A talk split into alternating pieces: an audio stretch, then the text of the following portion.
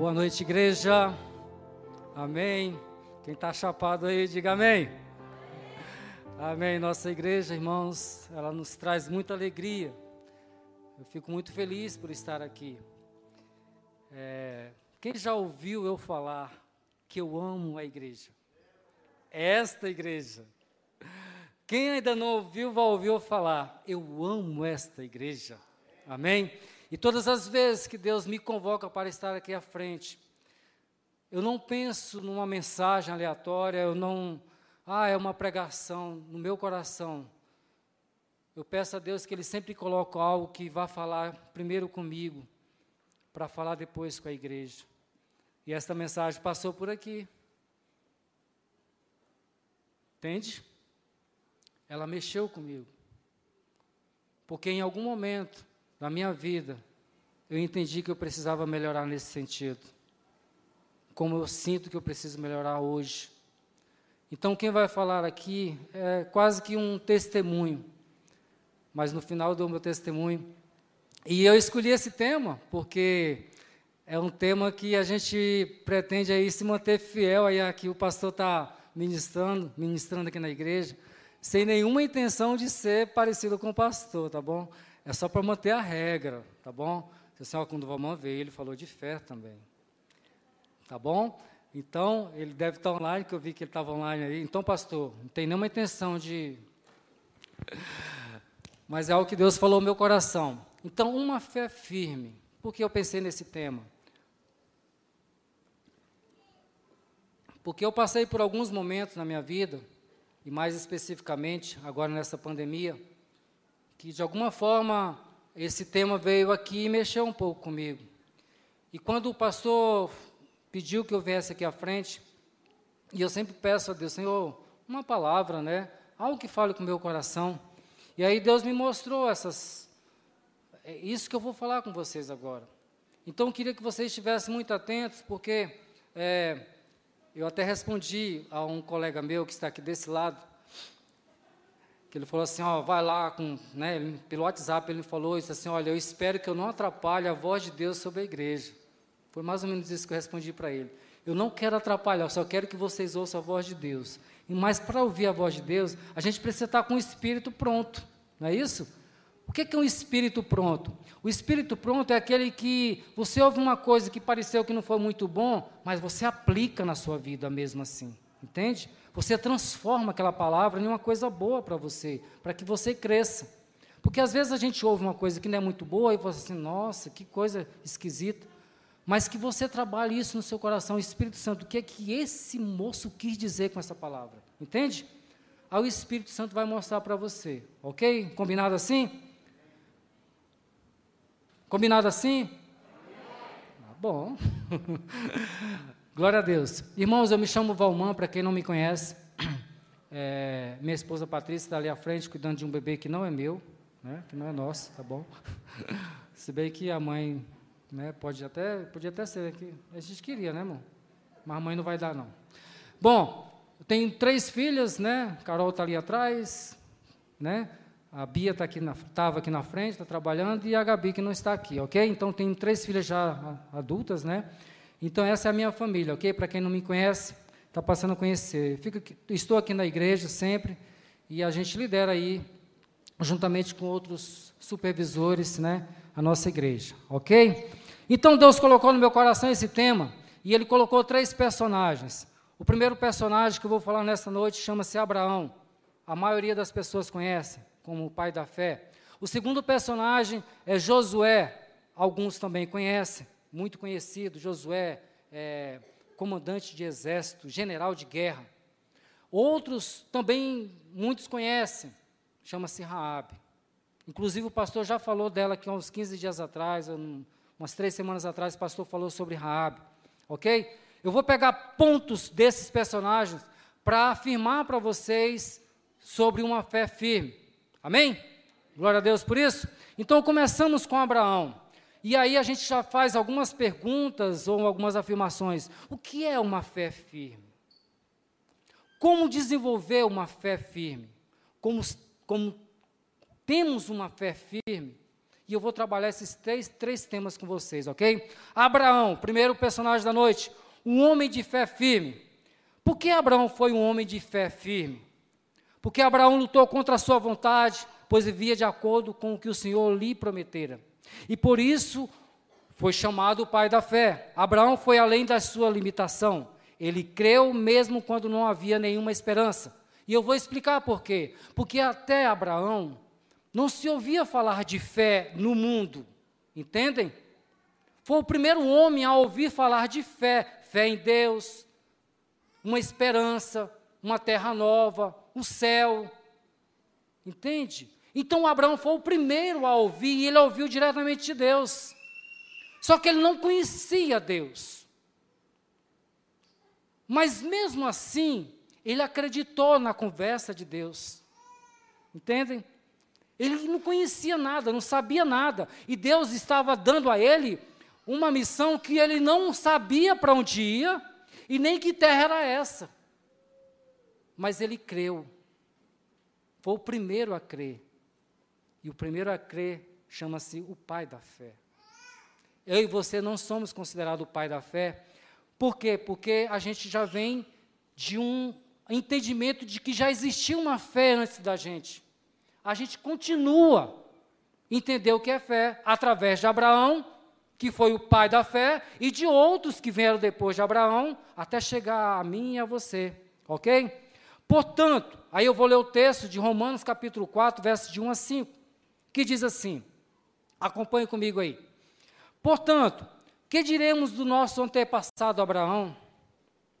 Se de fato Abraão foi justificado pelas obras, ele tem do que se gloriar, mas não diante de Deus.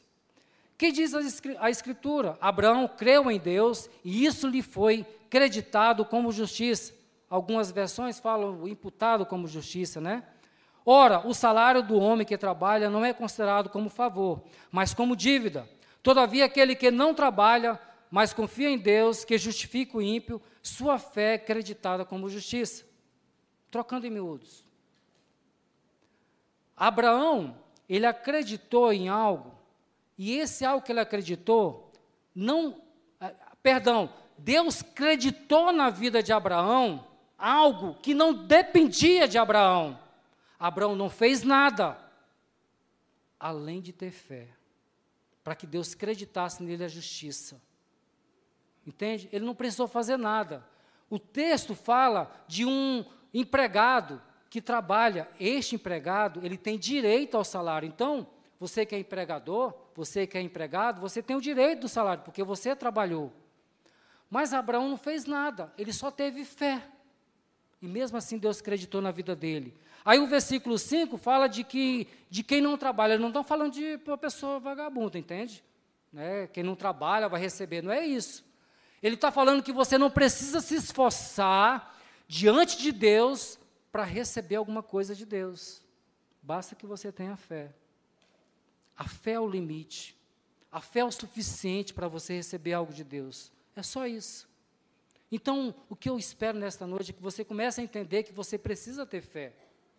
Irmãos, não adianta a gente se dizer assim: olha, eu vou passar eu vou agora todos os domingos para a igreja, no culto das 5. É, para quem não sabe, a gente tem um culto nas 5 horas e agora os das 19. Eu vou para o culto das 5, eu vou para o culto das 19, eu vou para a oração dos jovens, que está agora de 21 dias. Eu vou participar de todas as salas, eu vou fazer tudo isso por quê? Porque eu quero, é, sei lá, mudar de vida. Não adianta. O que você e eu precisamos ter é fé. A fé que teve Abraão. Abraão creu em Deus. E isso lhe foi creditado como justiça. Creditar algo em favor de alguém é uma decisão unilateral. Abraão não fez nada para ser creditado justiça em sua vida. Simplesmente Deus creditou a ele por ele ter fé. Creditar algo na vida de alguém é uma decisão de alguém, unilateralmente. Eu, por exemplo, reservado as devidas proporções, mas digamos que eu tivesse mil reais para cada um aqui nesta igreja. A gente tem um público de mais ou menos 200 e, acho que 200 pessoas, 200 mil reais. O Valmã tem 200 mil reais para acreditar na conta de alguém. Quem quer esses mil reais na sua conta? Recebe, amém? Glória a Deus! Só que é o seguinte, eu só vou depositar naquelas pessoas que eu entendo que têm fé genuína que eu vou depositar.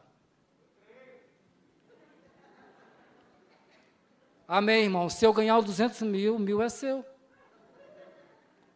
Irmãos, é isso que acontece com Deus. Deus tem em seu baú, digamos assim, não sei. Eu até pensei em baú, mas baú é uma coisa assim, baú, né? Mas Deus tem no seu repertório muitas bênçãos. Vamos lá. Ele tem paz, ele tem amor, tem esperança, salvação, dinheiro, casa própria, vida abundante. Entende? Ele tem infinitas bênçãos, mas ele olha para mim e para você e fala assim: quem tem a fé suficiente para receber essa bênção? Ele olhou a vida de Abraão e disse assim: esse teve fé até porque ele ainda não tinha visto ninguém receber nada. Entende? Por isso Abraão é o pai da fé. E aí Abraão creu. Aí ele falou assim: cara, o cara nunca viu nada, ele creu. Na minha proposta de ir para uma terra, ele sai da terra dele, da casa dele, confortável, e vai para uma terra distante, passar por situações difíceis. Esse aí é o pai da fé. Vocês entenderam? Como é que é esse negócio de ter fé, uma fé firme? Eu preciso ter fé para receber, sim. Assim como Abraão teve, ele recebeu. Deu um glória a Deus por isso? Mas ao contrário de Abraão, irmãos, a minha fé e a sua fé é quase que inevitável, quase que inevitável. Alguns conseguem passar por esse conceito e se livra dele. Mas é quase que inevitável que a nossa fé ela seja baseada em fatos. E eu afirmo para você que sim. Por que, que eu creio que Deus pode ressuscitar mortos? Porque eu já vi Deus ressuscitando mortos na história. Por que, que eu sei que Deus pode curar as pessoas? Porque eu já vi pessoas sendo curadas. Agora, você já viu Deus levando alguém para a lua? Aí você fala, ele pode, mas eu nunca vi ninguém, ninguém indo para a lua porque Deus levou. Aí você fica assim, mas será que Deus pode fazer isso? A gente tem dificuldade, porque a nossa fé é baseada em fatos. E nós precisamos dos fatos para basear a nossa fé. E olha, irmãos, se tem um lugar onde tem grandes fatos para basear a nossa fé, é a Bíblia. Ok? A Bíblia é um lugar cheio de fatos que eu posso, eu e você podemos basear nossa fé. Nós olhamos para as coisas que Deus já fez durante a história da humanidade, olhamos para a Bíblia e aí chegamos à conclusão: Ele pode todas as coisas. Ele pode todas as coisas. Mas uma fé baseada em fatos é de fato uma fé firme? É de fato uma fé firme? Por isso eu convoco você a entender o que é uma fé firme. Olhando para a vida de Abraão, ele creu em uma fé firme. Ele, olhando para a vida de Abraão, eu creio que ele teve uma fé firme. Sabe por quê? Porque Deus não fez a vontade dele, Abraão. Olha o segredo. Deus não fez a vontade de Abraão. Deus fez a vontade do próprio Deus. Abraão, sai daqui e vai para lá. Depois você vai para lá. Abraão sempre fazendo a vontade de quem? De Deus. O tempo todo. Irmãos, uma fé firme, ela é baseada na vontade de Deus. Se a sua vontade prevalece sobre a vontade de Deus, você vai ficar tipo a onda do mal o tempo todo. Ai, Senhor, por que, que tu não me deu isso? Por que, que tu não me deu aquilo? Sim, porque a sua fé está baseada no seu querer. Irmãos, quantos daqui querem aqueles mil reais? Continue querendo. Mas é vontade de Deus que você tenha mil reais? Aí você diz assim: é, porque eu estou devendo. Será que é vontade de Deus que você tenha mil reais e pague as suas contas? Ou é vontade de Deus que você aprenda a não fazer mais contas? É preciso ter uma fé firme para entender essas coisas. Tem gente que deve dar a duas pessoas, a Deus e o mundo. Aí quer que Deus resolva a situação da dívida dela com, com dinheiro. Aí Deus quer ensinar para ela assim, filho, você não precisa disso para ser feliz. Aí você quer o dinheiro. Aí ele continua dizendo: Filho, você não precisa ser, é, pagar essa dívida para ser feliz. Você pode ser feliz devendo. Você tem que aprender a não fazer conta. Aí você continua querendo dinheiro. Fique feliz o resto da vida, sonhando com um emprego melhor, com dinheiro mais na conta, com dinheiro sobrando no final do mês, e aí vem felicidade. Aí a fé fica oscilando o tempo todo. Uma fé firme, irmãos, está baseada na vontade de Deus, tão somente. Dê um glória a Deus por isso. Amém? Eu quero que você saia daqui convencido disso, viu? Quero mesmo. Olha, eu quero sair daqui, quero que a igreja saia hoje daqui convencida disso. O outro personagem da noite é Josué. Então, como desenvolver essa fé no nosso coração? Como eu posso nutrir isso no meu coração? Aí a gente vai olhando para a vida de Josué. E eu percebi alguns detalhes. Josué nasceu no ano de 1482, de acordo com os teólogos.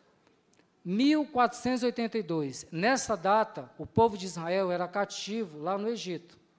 Então é possível que Josué tenha nascido escravo. É possível que ele tenha nascido escravo.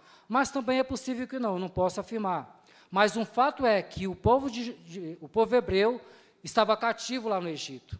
E ele viu essa situação. Ele começou a presenciar o povo cativo. E é possível também que Josué tenha sido instruído: olha, Josué, há uma esperança para esse povo, porque foi feita uma promessa a Abraão que Abraão seria pai de uma grande nação.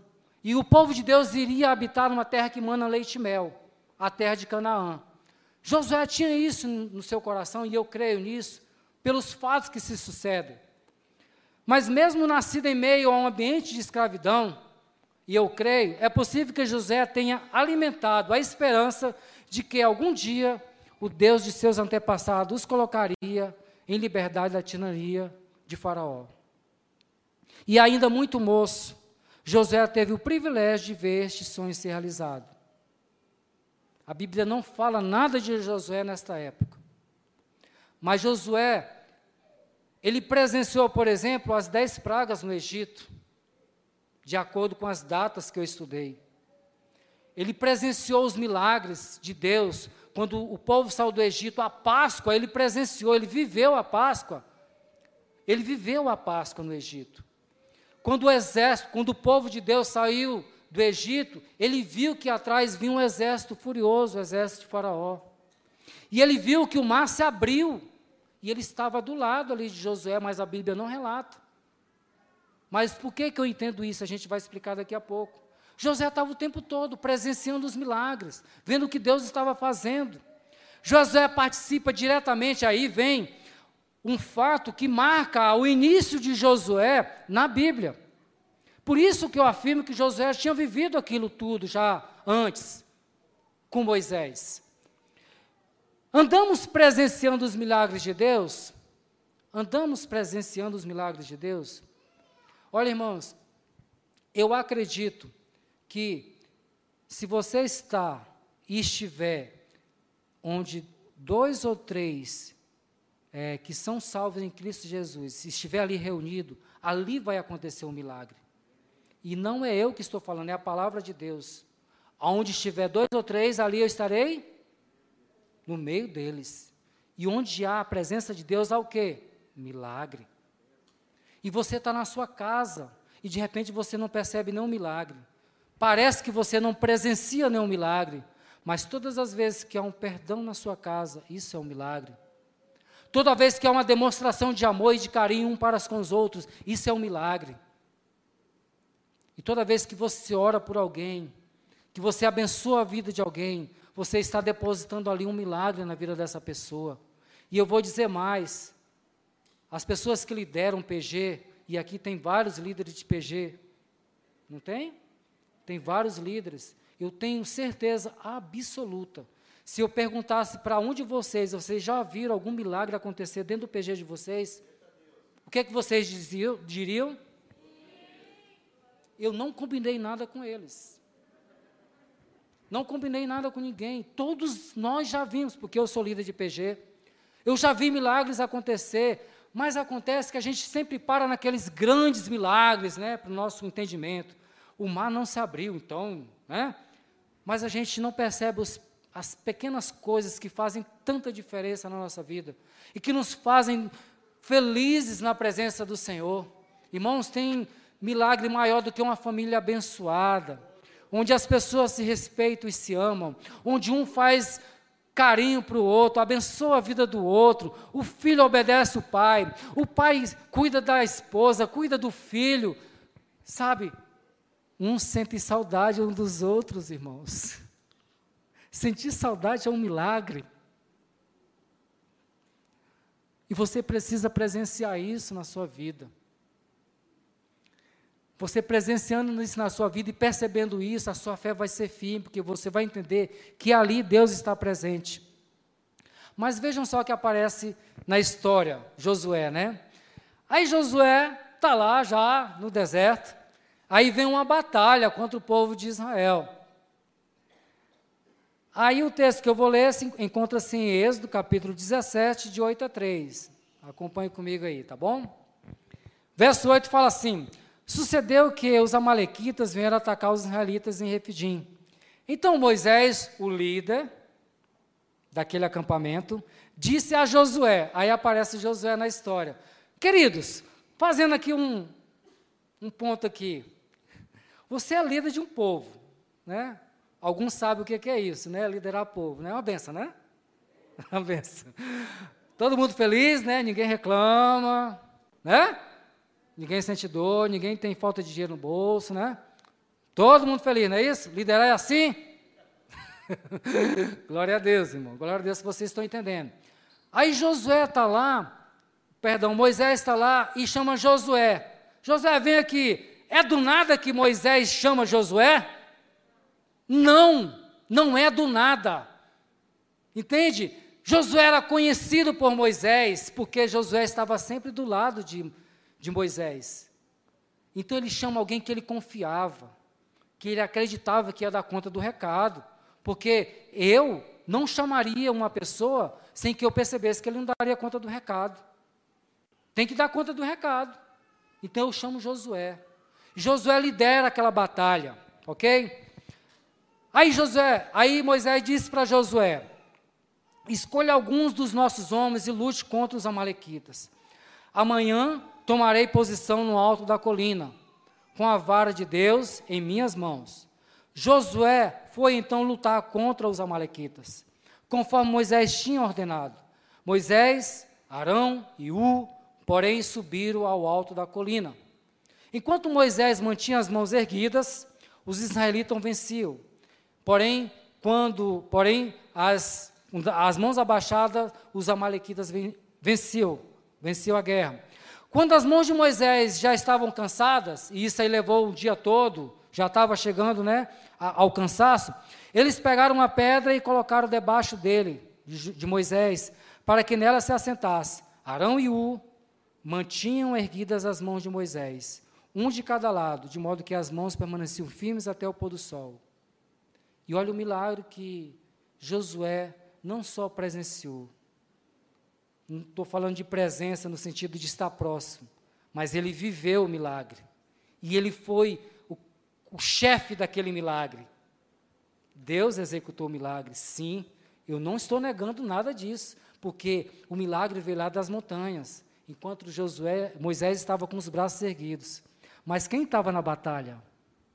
Josué. Aí o versículo 13 fala assim: E Josué derrotou o exército amalequita ao fio da espada. Josué derrotou um exército, irmãos. E cada vez mais a sua fé ia ficar firme, porque sempre ele estava onde as coisas aconteciam. E o que eu te peço esta noite, igreja, é que você esteja onde Deus está agindo. Nós precisamos estar onde Deus está agindo. Porque se a gente ficar longe, nós vacilamos. Qualquer coisa leva a gente para algum lugar. E esse algum lugar a gente desconhece, graças a Deus. Mas pode não ser um bom lugar. Josué liderou o exército de Israel e combateu os inimigos no vale. E como resultado, Josué derrotou completamente o exército naquele dia. Houve outras batalhas, mas naquele dia Josué foi vencedor. Amém? Que seja assim na sua vida. Que seja essa profecia sobre a sua vida. existem alguns exércitos. Porque Efésios fala que há uma potestade ao nosso redor. Então, são exércitos de inimigos. Mas nós precisamos estar firmes na fé para vencer esses exércitos. Porque de uma hora para outra, se você e eu não estivermos firmes, nós seremos abalados. Mas a história de Josué não acaba aqui, pelo menos esta noite. Josué continuou servindo Moisés. Como eu falei, várias outras batalhas aconteceram no deserto. E no ano de 1423, aproximadamente, Moisés morre. O líder Moisés morre. No ano de 1423, Moisés precisa escolher, antes da sua morte, claro, né? Antes da sua morte, ele precisa escolher alguém para continuar aquilo que ele pegou para fazer. Porque a missão era a mesma: levar o povo para Canaã. Ok? Josué, então, é escolhido por Deus, e Deus mostra a Moisés: é este o homem que vai liderar agora o povo. Josué, de uma pessoa que nasceu num cativeiro, assim como Moisés, agora se torna um líder do povo. Porque ele estava sempre presenciando os milagres de Deus, ele agora assume a liderança do povo. Qual era a missão de Josué? A missão de Josué era uma missão dura, uma missão que precisava ter coragem. Era uma missão para um comandante, para um general mesmo. Para alguém que não arredava da batalha. A missão dada por Deus a Josué era invadir Canaã. Essa era a missão. A missão era eliminar todos os deuses e seus adoradores. Não interessava. Era homens e mulheres e crianças. Essa era a missão. Porque Deus não queria que sobrasse nenhum que adorava outros deuses, porque ele, ele era o único Deus. E ele queria formar um povo escolhido para ele. Então essa era a missão. Que missão difícil, né? Você é um general de guerra e recebe uma missão de matar uma família, de aniquilar uma família. Mas Josué estava firme, porque ele poderia dizer assim: não, Senhor, eu posso liberar algumas pessoas, como aconteceu, a gente já vai ler. Mas por uma exceção. Mas Josué recebe essa missão. A estratégia agora era outra, no deserto era de um jeito. Agora é outra, é outra ideia. Sabe por quê? Porque a fama do povo de Deus havia se espalhado. Né? Sabe os fofoqueiros? Sabe? Os fofoqueiros? Jericó. Tem um povo aí no deserto que está destruindo tudo. O Deus dele abriu inclusive o mar vermelho. A água deles, que era amarga, Deus transformou e ficou doce. Eles estavam morrendo de uma praga. Aí levantou uma serpente, todos se curaram, olhando para a serpente. Sabe? Eles andam no deserto, mas durante o dia eles não sentem calor. E durante o dia eles não sentem frio. Para quem não sabe, o deserto é assim. De dia é calor e de noite é muito frio. Né? Deus invertia. E o povo de Deus não sentia nem calor e nem frio em hora nenhuma. E ainda mais, eles foram alimentados durante 40 anos com coisas que caiu do céu. E a gente tem que trabalhar aqui nessa cidade. E o povo ficou apavorado. Cara, se esse Deus faz isso com este povo, o que, que ele não vai fazer com a gente? Porque a ordem era matar e destruir. Então o povo estava apavorado. As cidades se fecharam em muros e, e, e portões. Aí vem a cidade de Jericó. Aí aparece Jericó. Aí eu vou ler José, capítulo 6, verso 1 e 2. Jericó estava completamente fechada por causa dos israelitas. Olha só, gente. Agora os israelitas, aquele povo que foi perseguido lá na travessia do Mar Vermelho, agora está todo mundo com medo. Por causa dos. Ninguém saía nem entrava da cidade. Estava bloqueado os portões, ninguém entrava e ninguém saía. Então o Senhor disse a Josué: Saiba que eu entreguei nas suas mãos Jericó, seu rei e seus homens de guerra. No ano seguinte, 1422, é regressivo, né, antes de Cristo, finalmente veio a invasão de Jericó. E a invasão de Jericó, já foi falado aqui em outras vezes, né? Jericó foi invadida no grito, né? Ela foi destruída no grito. Aí vem um texto de Josué capítulo 5, versos de 13 a 15. Estando Josué perto de Jericó, ele olhando a cidade, bem pertinho de Jericó, olhou para cima e viu um homem de pé, empunhando uma espada. Aproximou-se dele e perguntou. Josué aproximou-se do homem e perguntou para o homem: Você é por nós ou por nossos inimigos? Josué não conhecia o homem.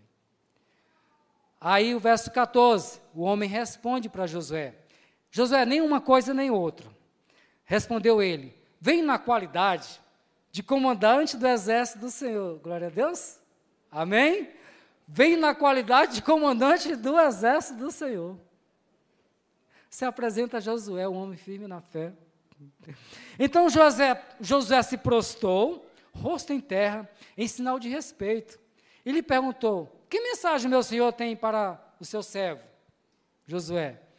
Aí o comandante do exército do Senhor respondeu: Tira a sandália dos seus pés, pois a, o lugar em que você está é santo. E Josué os tirou.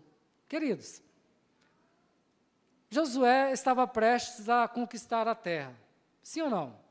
Não era essa a missão? Aí aproxima um homem que ele não conhece, mas ele entende que é um homem diferente, e há esse diálogo. Aí o homem, José, falou: tá bom, você é o comandante do exército, Deus vive, ele poderia ficar balançando, legal.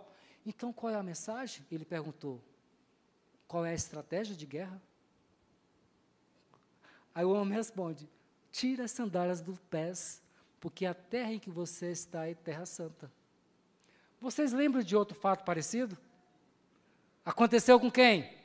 Com Moisés, o líder de Josué. Irmão, Josué aprendeu Josué aprendeu tudo com Moisés. Ele aprendeu a ser paciente, ele aprendeu a amar, ele aprendeu a respeitar, ele aprendeu a liderar, ele aprendeu a ser general de guerra, ele aprendeu tudo com, com Moisés. E aquele homem sabia disso. Então, Josué, assim como aquele teu líder, Moisés, tirou as sandálias dos pés, tire agora. Sabe quem está pronto para tirar as sandálias e pisar numa terra santa? Quem é santo. Sim ou não? Sim, porque a pessoa que não é santa, ela não está apta a pisar numa terra, numa terra santa. Você pode dizer que você está apto a pisar numa terra santa? Sim ou não? Pode dizer essa noite, igreja. Você tem dúvida, mas você precisa ter certeza no seu coração. E essa certeza que eu quero que você saia daqui. Eu não quero que você saia daqui com dúvida no coração. Você tem que levantar a cabeça e falar assim: Eu estou apto a pisar numa terra santa. Se Deus pedir, se Jesus pedir, se alguém pedir, olha, essa terra é santa, tira as sandálias dos teus pés. Você vai rapidamente, tira o seu sapato, tira a sua sandália e pisa com convicção, porque é isso que constrange o coração de Deus. Você precisa ter certeza, nenhuma fé que não depende de você, porque ser santo não depende de suas atitudes. Irmãos, não depende de você você ser santo. É Deus que te santifica. E você acha que ver a igreja vai te deixar santo. E você acha que simplesmente ser bonzinho vai te deixar santo? Não vai. É Deus que te deixa santo. Ele vai te deixando santo a partir do momento que você vai largando as coisas de pessoas não santas. Entendem? Porque um dia nós não éramos santos, santo no sentido de separado. Então você vai deixando aquelas coisas de pessoas não santas, de pessoas é, que são presas ao pecado.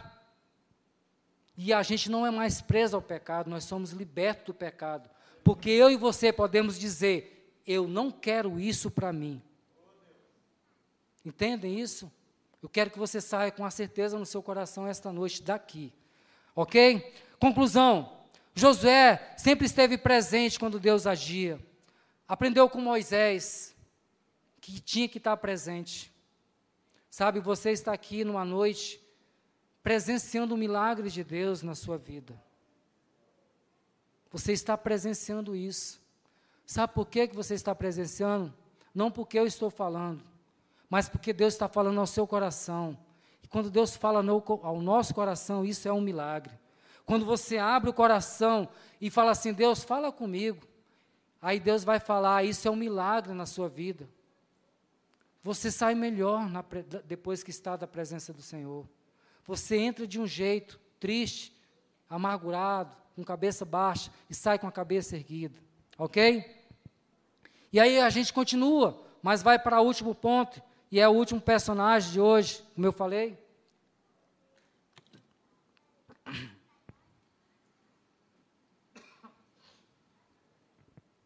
Desculpa aí.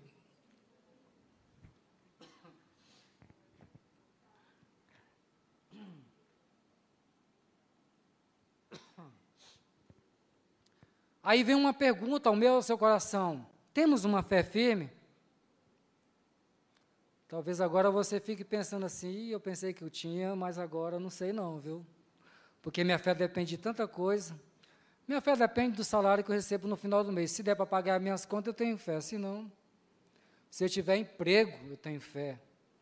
Se eu tiver saúde, eu tenho fé. Se eu tiver um carro para ir daqui para algum lugar, eu tenho fé. Mas se eu não tiver, não sei não, viu? Não sei se vai dar para ir de ônibus. Sabe? Essas coisas que eu quero que você tire do seu coração. Temos fé firme. Aí a gente entra no último personagem dessa noite. Jericó é tomada. Aconteceu, né? Seis dias lá gritando, no sétimo dia ah, os muros caem, aí a cidade é tomada, Rabi é salva, acontece um grande milagre. Mas eu quero voltar à história de Rabi agora é, Jericó é tomada, mas além de todas essas maravilhas que Deus realizou, há esse personagem, personagem chamado Raab, que hoje, para mim e para você, ela é uma pessoa que teve fé o suficiente para estar escrito no rol dos heróis da fé. Mas nessa circunstância aqui, Rabi não era heroína coisa nenhuma. Rabi era o quê? uma prostituta, né? Raabe era uma prostituta. Ok, continuando. Aí em Hebreus capítulo 11, verso 31, fala assim: pela fé, e o texto começa dizendo pela fé. O texto não começa dizendo porque era mulher. O texto não começa dizendo porque o que ela fez. Preste atenção nesses detalhes, é muito importante. Entenderam? Não foi o que Raabe fez. O texto começa a dizer assim: pela fé, a prostituta Raabe, até então prostituta, por ter acolhido os espiões, não foi morta com os que haviam sido desobedientes. Os desobedientes eram os seus daquela cidade. Todos os outros, a partir daquele momento, seriam desobedientes. Rabi não, ela começou a se destacar aqui. Rabi entra para a história por ser uma mulher de fé e por isso se tornaria uma das cinco mulheres que participa da genealogia de Jesus. Tamar, que também se envolveu em prostituição, Raabe, ok? Ruth, Boaz, não é isso? Se casou com Boaz. Betsabeia ou Betseba, aquela que se envolveu com Davi. E Maria. Dessas aqui, irmãos, a melhor mesmo é Maria, né? Mesmo Maria, eu não ia falar isso, inclusive eu não falei isso no primeiro culto. Maria, mesmo assim, Maria foi discriminada porque teve um filho antes do casamento, tá? Só para vocês que gostam aí desses, desses, dessas observações, tá? Mas todas as outras aqui tinham alguma coisa assim que não suava bem, entendeu? É. Vocês estão entendendo, né? Mas nosso olhar é para Raabe, a prostituta até então. A primeira, a primeira postura de Raabe é: ela decide não tornar-se vítima da sociedade em que vivia e toma uma postura de protagonista da história. Olha só que legal, irmãos.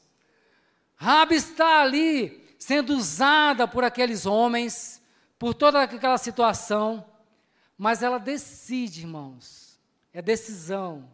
Ela decide tomar uma postura diferente ela decide tomar uma outra postura. Ela vivia numa sociedade, mas ela decide tomar uma outra postura. A meretriz Raabe não tinha nenhuma justiça em quem confiar. Irmãos, uma prostituta não podia confiar na justiça daquela época. Qual era o castigo para a prostituição daquela época? Hã? apedrejamento. Era a sentença. Foi pega em adultério, apedrejada. Então, se ela procurasse a justiça, falasse assim: olha, eu quero algumas coisas aí, eu tenho direito, como hoje, né? A gente tem tanto direito hoje, né? Eu tenho direito a isso, mas ela não tinha esse direito. Ela não tinha direito nenhum, ela não tinha em quem se apegar. Ela não tinha nenhum caráter moral para ser recomendada a Deus. Eu iria recomendar Raabe para ser salva por Deus? Valmã? Naquela época? Quem sabe hoje, conhecendo a história, né? Hoje é fácil. Não, Senhor, salva ela porque ela é herói da fé, né? hoje é fácil.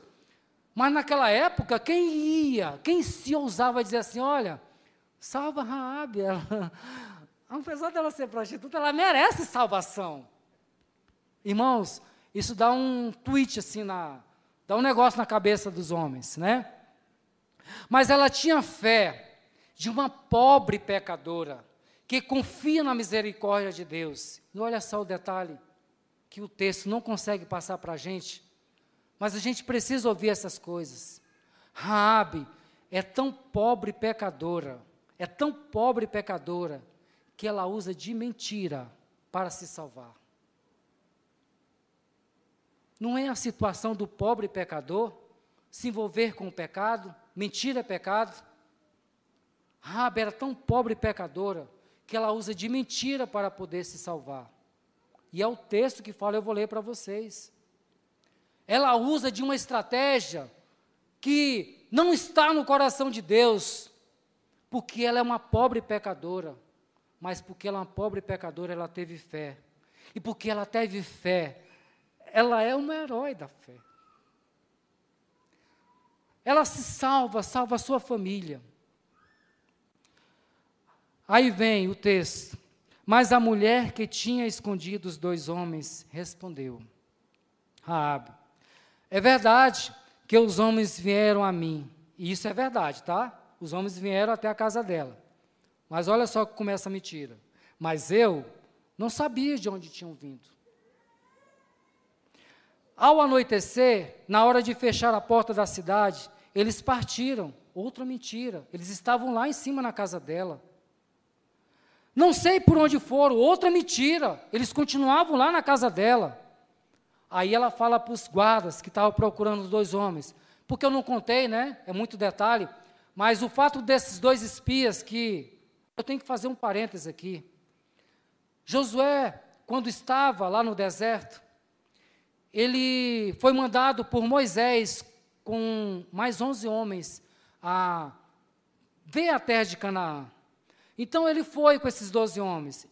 Ele e Caleb foram os únicos que vieram com um relatório positivo, que a terra era deles, que Deus iria dar a terra para eles. E agora Josué, como líder daquele povo, ele aprendeu com Moisés. Ele manda dois espias para Jericó. E esses dois espias entram na casa de, de Raabe. E essa história acontece aqui. Para quem já ouviu as mensagens do pastor e para quem já leu é fácil. Mas para você que está ouvindo a primeira vez, quero que você entenda desse jeito. Então foram dois espias que estavam na casa de Raabe. Aí ela continua: Não sei por onde foram. Corram, vão atrás deles. Talvez os alcance. Eles saíram correndo, né, dizendo ela, ela mentindo. E aí eles foram atrás dos homens. O moral da história é que eles não foram coisa nenhuma, eles ficaram lá, se não falha a memória, três dias, e só depois que eles foram embora. Irmãos, a gente olha para Raabe e até para o texto bíblico e fala assim, mas como? Como que Deus pode agir no meio de uma mentira? Deus não agiu no meio da mentira.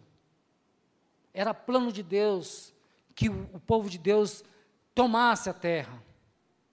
O problema foi que Raabe por ela ser uma pobre pecadora, por ela não entender, por ela acabar de aceitar Jesus no coração.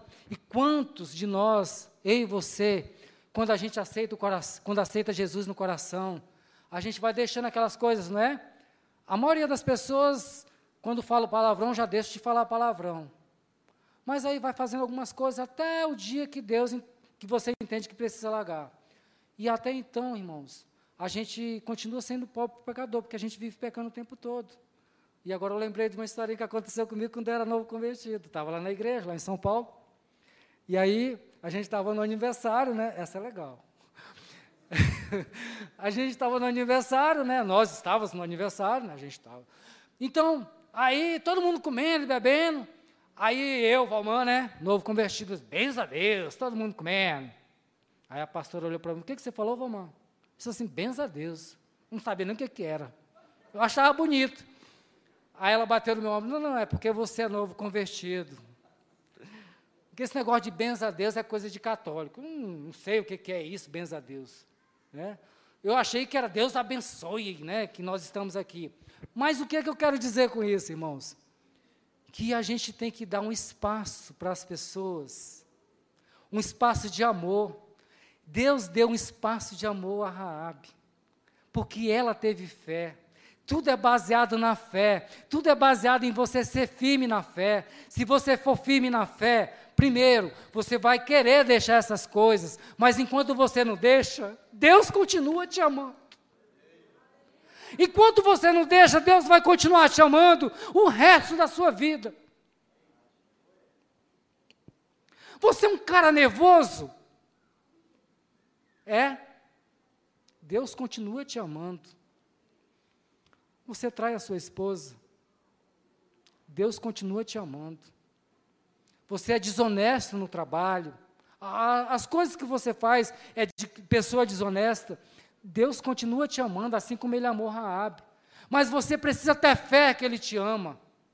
Você, você precisa se agarrar na fé, porque a fé é a única coisa que te garante que Deus vai te amar. Porque é impossível agradar a Deus sem fé. Vocês entenderam o versículo agora? Porque sem fé, a gente não agrada o coração de Deus. E eu quero que você saia daqui com essas convicções, aprendendo com a vida de Rabi. Irmão, mas eu consegui encontrar mais outra coisa na vida de Rabi. Rabi não só se torna apenas uma mulher de firmeza na fé, ela é firme na fé, mas ela se torna uma profetisa.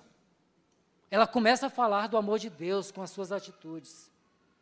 Ela começou a falar, e ela começou a falar sem palavras.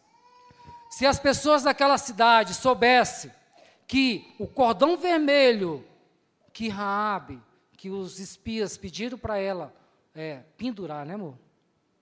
Pendurar na sua janela. Se as pessoas daquela cidade soubessem, se ela pudesse falar para as pessoas o que, que significava aquele cordão vermelho, que simboliza o sangue de Cristo, o Salvador, Imaginem o que as pessoas iriam fazer: colocar o cordão vermelho em sua janela, porque saberiam que aquele cordão vermelho seria uma proteção para a sua casa. Mas ela não podia falar.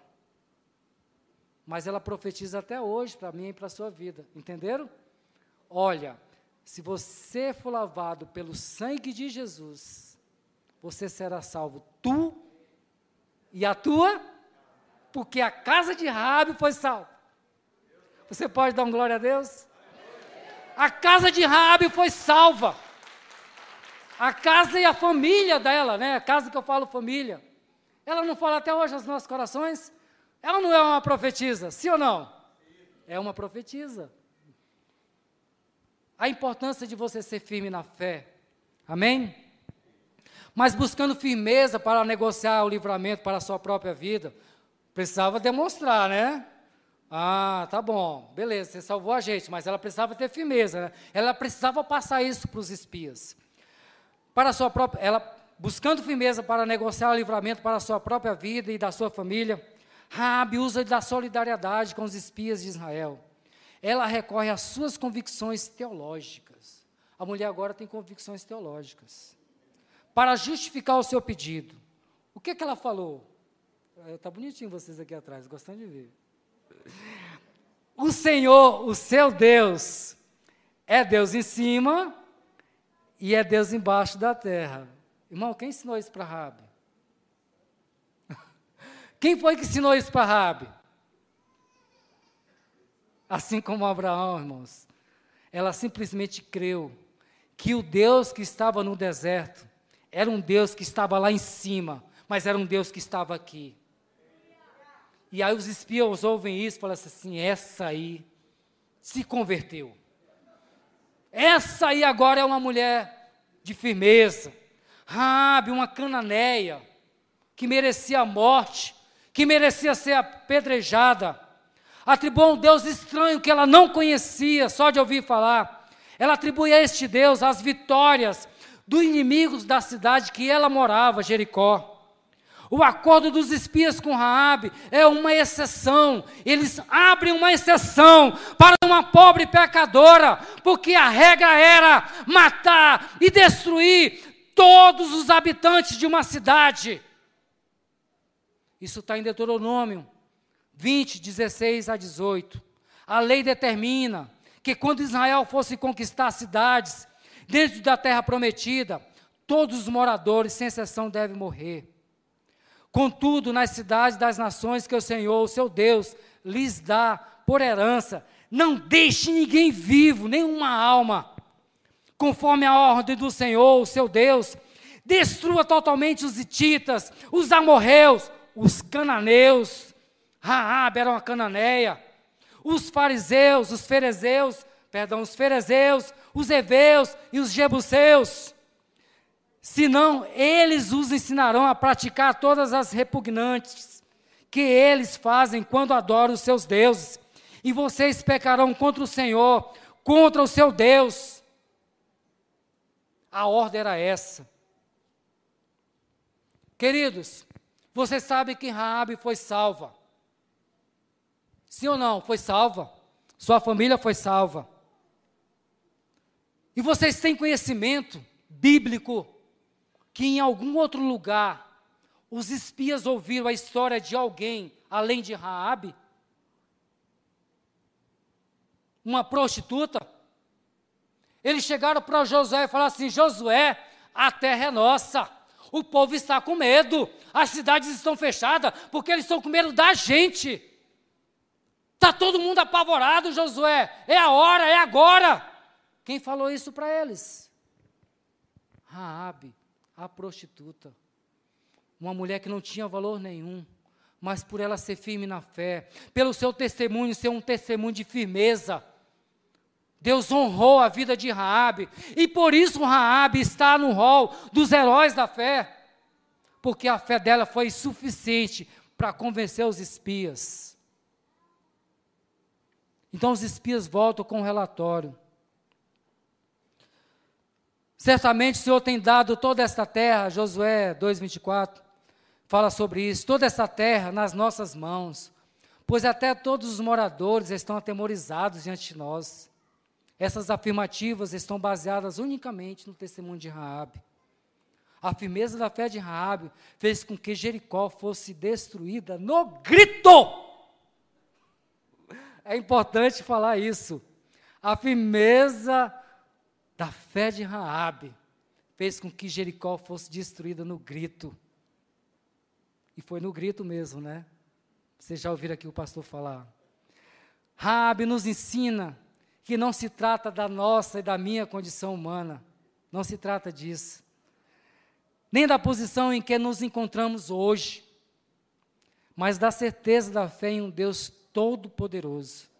Pois foi isso que garantiu que as palavras de Raabe fossem consideradas como verdade.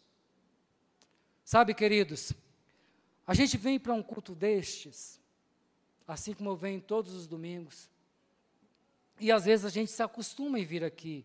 Irmãos, eu amo estar aqui, sentado nos bancos. Aqui na frente é meio apreensivo, né? Mas sentado no, nos bancos é mais confortável. Eu amo estar aqui, eu gosto de estar aqui. E eu acho que você também gosta. Você que está vindo aqui a primeira vez, Sinta-se muito bem no nosso meio. Mas nessa pandemia, ela mostrou algo para a gente. E ela mostrou muito ao meu coração.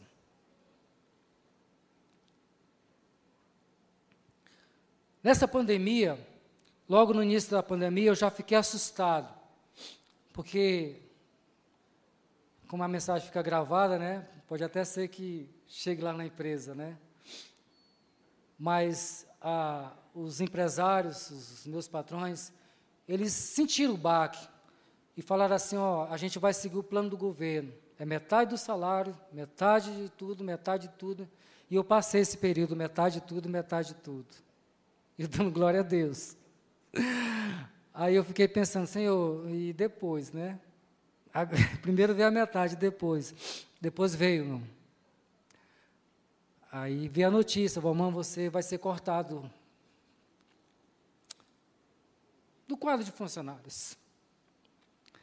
Irmãos, eu trabalho nessa empresa há 23 anos. Agora você imagine uma pessoa que sempre trabalhou no mesmo lugar. Essa época aqui sabe até o meu cheiro. 23 anos indo sempre para o mesmo lugar, mesmo lugar. Eu dou graças a Deus pelo meu emprego, irmão. Eu sou muito feliz onde eu trabalho. Mas o fato de perder o emprego e ficar desempregado assusta qualquer pai de família. E eu sei que muitos aqui perderam o emprego e estão assustados. Isso me fez repensar a minha fé. Como é que eu vou viver sem um salário, Senhor? E eu dou graças a Deus que eu tenho uma mulher do meu lado que me apoia. Disse assim, a gente está junto. A gente está aqui junto. Mas como é que eu vou viver sem um emprego, sem ir todos os dias trabalhar? E aí Deus colocou uma estratégia no meu coração. A estratégia foi conversar com eles. Disse assim, olha, isso lá na mesa de negociação, tá? E eu meio que chorando mesmo, do jeito que eu estou aqui. Assim, eu trabalho aqui há 23 anos, aquela coisa toda, né? Vocês imaginam, se eu sou emotivo aqui, imagina a hora que você recebe a notícia dessa. Aí eu falei, mas não tem como a gente negociar? Não tem como a gente fazer alguma coisa falando, mãe, você trabalha aqui há 15 anos, só de anuênio, há 23 anos, só de anuênio há 15 anos com a minha categoria. Não tem como te sustentar, seu salário é muito alto. Seu salário é 11% da folha de pagamento, quase que eu dou uma dor de barriga na hora. 11% da folha de pagamento, meu Deus do céu, e agora? Não vai ter como. Disse assim, mas tem que ter um jeito, gente. Eu quero continuar trabalhando, vocês sabem que eu trabalho, eu gosto de vocês, eu acho que vocês gostam de mim. E aí eu falei assim, mas não tem nenhum jeito. Baixa um pouco aí, assim, vamos se baixar um pouco, ainda vai continuar alto. Para a gente pagar o seu salário nesta época. E assim, mas não tem nenhuma proposta, nada. Isso assim tem. A metade do que você ganha hoje. Pode ser? Para alguns isso seria uma agressão. Para mim foi resposta de Deus porque eu pedi para Deus uma resposta. Senhor, eu quero continuar firme. Eu quero continuar na igreja firme, alegre, liderando a rede, liderando o PG, com a minha família. E eu entendi que era uma resposta de Deus. E ali eu firmei um acordo. Já estou há dois meses no contrato. Contrato assim, irmãos, né? Você sabe como é o contrato. Você vem trabalhar e eu te pago. No dia que não vier, não te pago. Mas eu entendo que isso é uma resposta de Deus para a minha vida. E eu entendo, irmãos, isso me deixou mais firme na fé. Sabe, querido, e eu estou falando aqui para a igreja, talvez para você que esteja passando por a mesma situação que eu. Talvez você anda vacilando em algumas coisas da sua fé. Talvez você anda aí é, vacilando, sabe? encontra um copo de cerveja na frente e já escorrega daqui. Encontra uma amizade dali, você já escorrega dali. Não vai para a igreja hoje não, aí você não vai. Ah, tem uma reunião de PG, mas você não não quer ir. Ah, tem um encontro que é de oração, mas você não participa. Irmãos, isso vai te deixando enfraquecido. Sabe, se você entrou aqui esta noite, mais ou menos assim, Saiba que Deus tem uma resposta para você. O que você precisa é ter fé, uma fé firme, uma fé de Abraão, que mesmo não contemplando nada, mesmo não vendo nada, ele contemplou a vitória. Uma fé que teve Josué, que presenciou todos os milagres junto com Moisés e continuou junto com o povo de Deus. Uma fé que teve Raabe, que não merecia nada, uma pobre pecadora, Mesmo assim, ela teve fé. E hoje nós podemos abrir a boca e falar: Raabe, uma mulher. Você pode dizer isso, Raabe, uma mulher. Mas Raabe veio a se casar depois. Se não me falha com Salmão, o nome dele. Veio a ter filhos. E aí vem a genealogia de Jesus.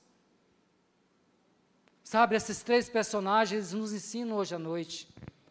E eu peço a Deus, irmãos, que você entenda isso. Eu vou pedir para você se colocar de pé na presença do Senhor. Você se coloca de pé na presença do Senhor. E você, se você tem algo, se você me disser assim, mamãe, eu sou firme na fé e eu não tenho nada, nada de dúvida com relação a isso, olha, eu vou dizer sim, glória a Deus pela sua vida. Deus continue a abençoar você. Mas se em algum momento da sua vida, mas se em algum segundo da sua vida, você percebesse assim: olha, não vale a pena servir este Deus, não vale a pena ter fé. Eu já tive tanta fé, mas hoje eu já não tenho essa fé. Não ouçam essas vozes. Ouça a voz de Deus no seu coração. Abraão ouviu a voz de Deus. Josué ouviu a voz de Jesus. Eu sou o comandante, Josué, deste exército.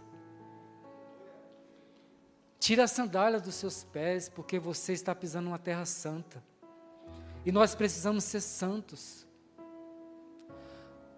Mas se você for na condição de Raabe, um pobre pecador, um desprezível, um homem que no primeiro sinal onde deve demonstrar amor, demonstra ódio. No primeiro sinal onde tem que demonstrar paciência, demonstra impaciência. Se você for uma mulher que no primeiro sinal destrói o seu lar, se você estiver nessa condição, eu quero que você abaixe sua cabeça. Como Josué fez diante do anjo de Deus, o próprio Jesus. Põe as suas mãos para receber de Deus algo especial esta noite. Você não pode sair daqui da mesma forma que entrou. Nós precisamos sair diferentes daqui. Nós precisamos dar, sair daqui com algo construído. Deus te trouxe aqui para ouvir uma palavra dEle. Deus abençoe a sua vida. Deus abençoe a sua casa. Deus abençoe cada segundo que você respira. Assim como eu entendi de Deus que aquilo era uma resposta para mim. E eu sou feliz onde eu trabalho, graças a Deus. Eu profetizo a mesma coisa na sua vida. Que você tenha toda a paciência, todo o amor. Pai, em nome de Jesus, eu oro pela presença do Teu Santo Espírito esta noite na minha vida. E aqui, Senhor Deus, na Tua igreja, Pai Santo. Que a Tua igreja, Pai Santo, ouviu a Tua palavra, Senhor. Que nós todos, ó Pai, sejamos edificados, ó Pai, com tudo aquilo que foi falado esta noite, Pai. Despede a Tua igreja em paz. Despede-nos, ó Pai, debaixo da Tua alegria que nós continuemos uma semana abençoadas, ó Pai. Uma semana cheia do teu amor, da tua graça. Que nós continuemos, sejamos firmes, ó Pai, cheios de fé, uma fé firme, inabalável, que nada, nenhum homem, nenhuma circunstância venha nos afastar. Em nome de Jesus. Amém. Amém.